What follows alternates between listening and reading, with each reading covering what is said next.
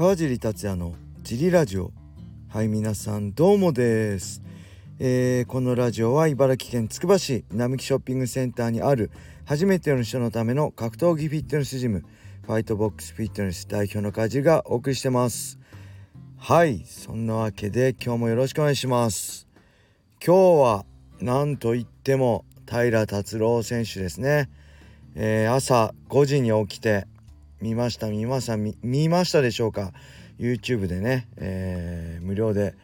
放送してましたけど、えー、腕十字2ラウンド、えー、ラスト1分切ってましたよね。4分何十秒かで腕十字へね一本勝ちしました。USC2 連勝です。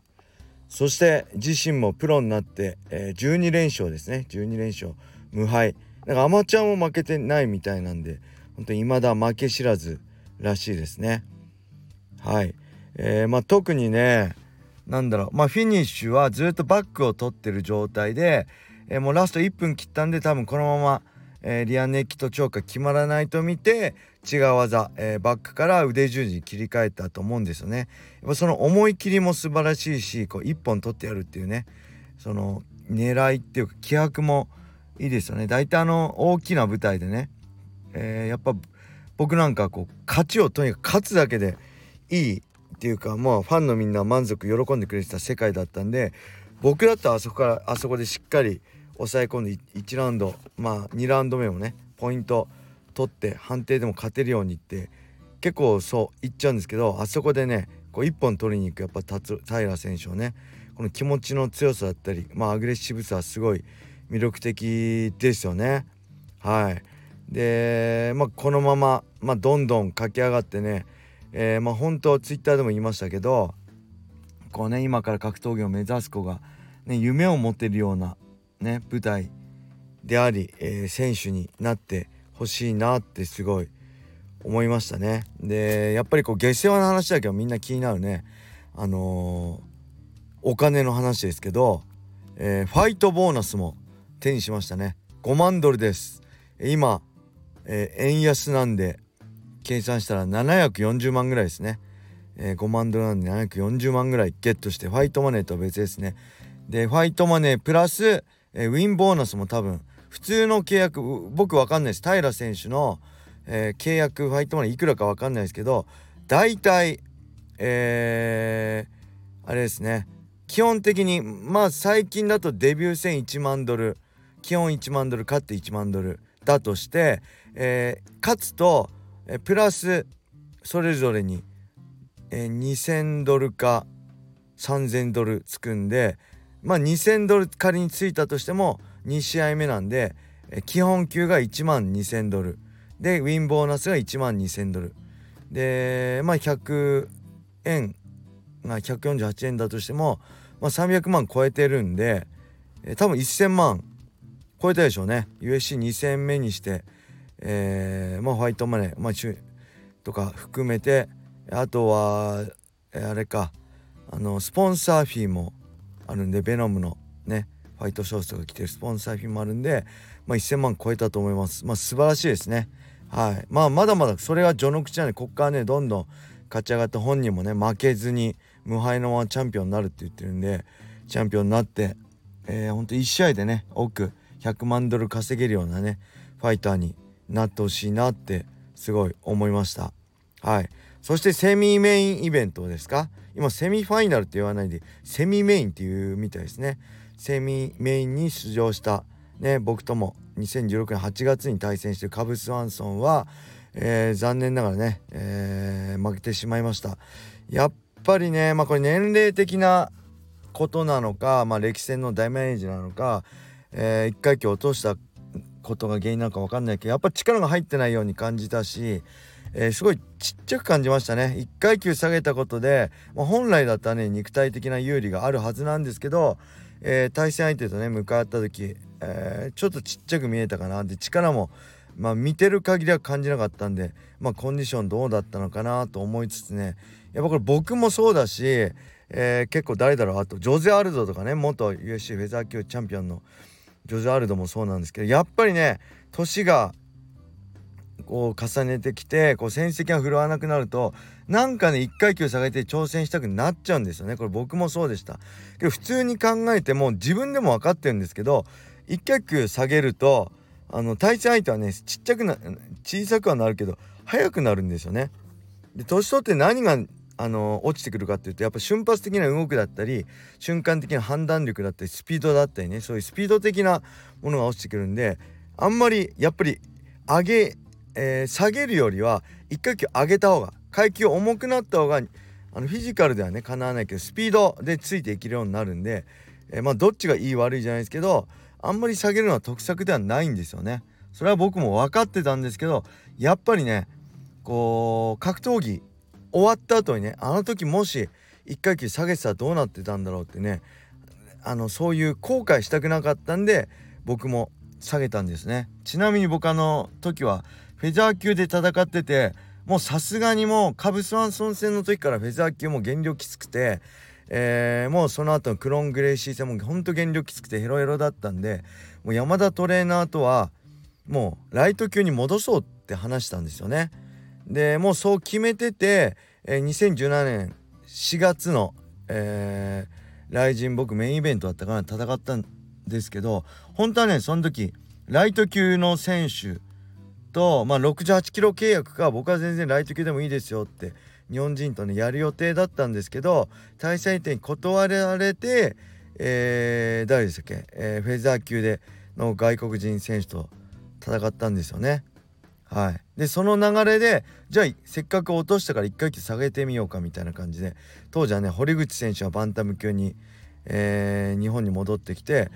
とにかくなんだろう強い選手と戦いたい。でやっぱり自分ももう一度ねこの舞台で輝きたい。でそれにやっぱ強い相手。でどうせやるんだったら一番強い相手がいいと思って堀口選手とね戦うことを目標に下げたんですけどやっぱそこまでたどり着けませんでしたね僕自身も。なんでね今回のスワンソンはねなんか気持ちはわかるしその意地でもねこの USC っていう世界最高の舞台で生き残るっていうかもう一度輝くためにね何かを変えたいっていうこの自分にしかわからないこの思いがあったんじゃないかなって僕は勝手に思ってね改めて、えー、まあリスペクトをねしましたね、うん、またこれからもまあ頑張ってほしいなって思います。はい。それではねそれについてえー、もう一つねレターいただいたんでそれを答えたいと思います、えー、川尻さん小林さんご無沙汰してます。ラジオネーム DJ サマーです、えー、平達夫選手の USC2 戦目。見事2ラウンド一本勝ちでしたね。